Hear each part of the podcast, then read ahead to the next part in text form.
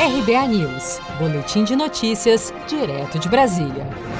Alexandre de Moraes dá cinco dias para ministro da Educação Abraham Weintraub depor a Polícia Federal. Após divulgação do vídeo da reunião ministerial de 22 de abril, Weintraub terá que explicar suas falas. Na ocasião, o ministro fez xingamentos e defendeu a prisão dos 11 ministros da Corte e autoridades de outros poderes. O ministro Celso de Mello, do STF, reagiu em defesa do judiciário e da democracia. Sem um poder judiciário independente, que repele injunções marginais e ofensivas ao postulado da separação de poderes. Jamais haverá cidadãos livres nem regime político fiel aos princípios e valores que consagram o primado da democracia. Para o ministro do Supremo, Alexandre de Moraes, a manifestação do ministro da Educação não só atinge a honorabilidade, mas constituiu ameaça ilegal à segurança dos ministros do Supremo Tribunal Federal.